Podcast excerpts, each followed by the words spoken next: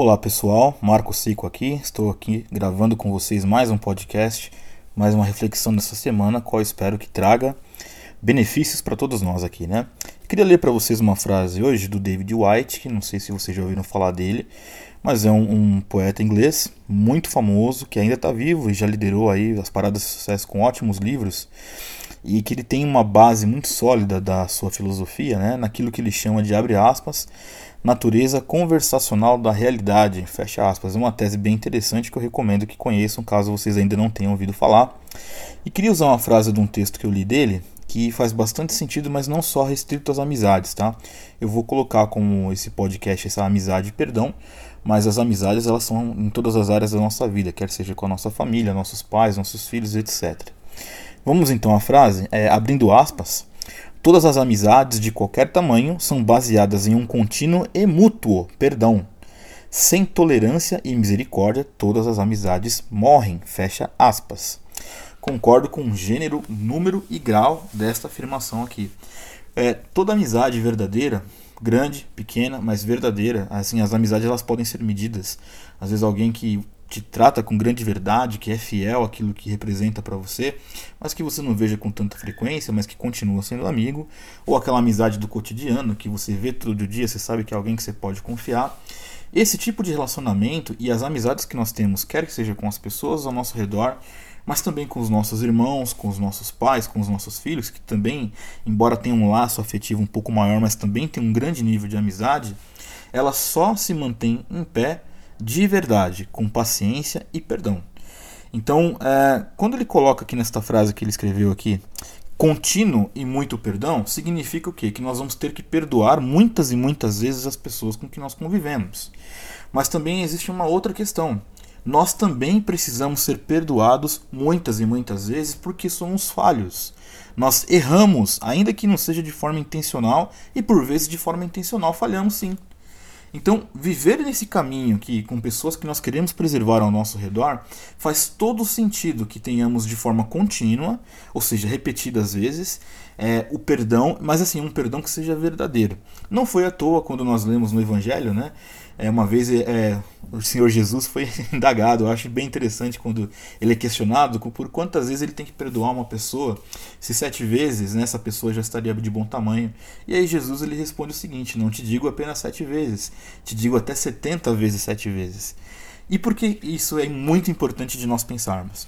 Porque, na verdade, a construção de uma vida em comum, seja com seus amigos, com teu pai ou com tua mãe, ela tem algumas bases. Né? Uma delas é o amor, que nós já sabemos, já falamos, mas o perdão ele está totalmente atrelado também ao amor, mas também com aquele sentimento que é um sentimento de insistência. O que, que eu quero dizer com isso? Eu quero que você conviva comigo, então eu insisto nessa convivência, eu quero que você faça parte da minha vida e como eu desejo muito isso, o que, que eu faço? Eu perdoo. E mais ainda, eu me coloco numa posição de entender que também estou sendo perdoado. Porque eu preciso também desse perdão. Porque eu também falho. Porque, ainda que no afã de fazer a coisa certa eu cometa erros, eu também preciso ser perdoado desses erros. E da mesma forma que eu gosto de ser perdoado desses erros, eu também tenho que oferecer esse tipo de perdão. Isso é óbvio. E a caminhada da nossa vida vai nos colocar em muitas questões em que esse perdão ele tem que se sobressair a qualquer sentimento de angústia, de mágoa e de tristeza. E é o que está sendo dito aqui pelo David White, sem a tolerância e sem a misericórdia. Né? Não sei se você tem um entendimento na etimologia da palavra misericórdia. Né? Um ato supremo de você não fazer o mal a alguém. Isso é muito interessante, né? Sem a tolerância e sem a misericórdia, todas as amizades morrem. E aí eu começo a reconhecer sendo bem franco para vocês, tem muita gente que faz parte da minha vida que se eu não tivesse tido misericórdia, é, não fariam parte da minha vida. Só que eu confesso que muito mais eu, se essas pessoas não tivessem misericórdia da minha vida, muito mais vezes eu teria dado motivo para que eu não estivesse na vida delas. Então, viver uma vida como perdão e misericórdia faz todo sentido se você quer ter uma amizade verdadeira.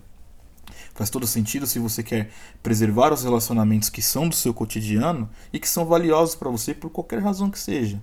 Se você quer viver com pessoas que você entende que são importantes para você e que você de alguma forma também é importante para essas pessoas, você precisa viver com isso, com amor, né, como já falei aqui algumas vezes, mas com esse sentido de perdão e misericórdia, né? Tem que ter uma tolerância, tem que ter uma vivência. Com isso eu não estou dizendo para que você seja um capacho, para que você seja um saco de pancadas e que você suporte qualquer coisa, inclusive humilhações severas, porque até desconfio que alguém que humilha o outro sem nenhum tipo de razão, ou ainda que com algum tipo de justificativa, na verdade falta amizade por parte desse. Não é isso que eu estou falando. O que eu estou falando é que nenhum de nós aqui somos perfeitos.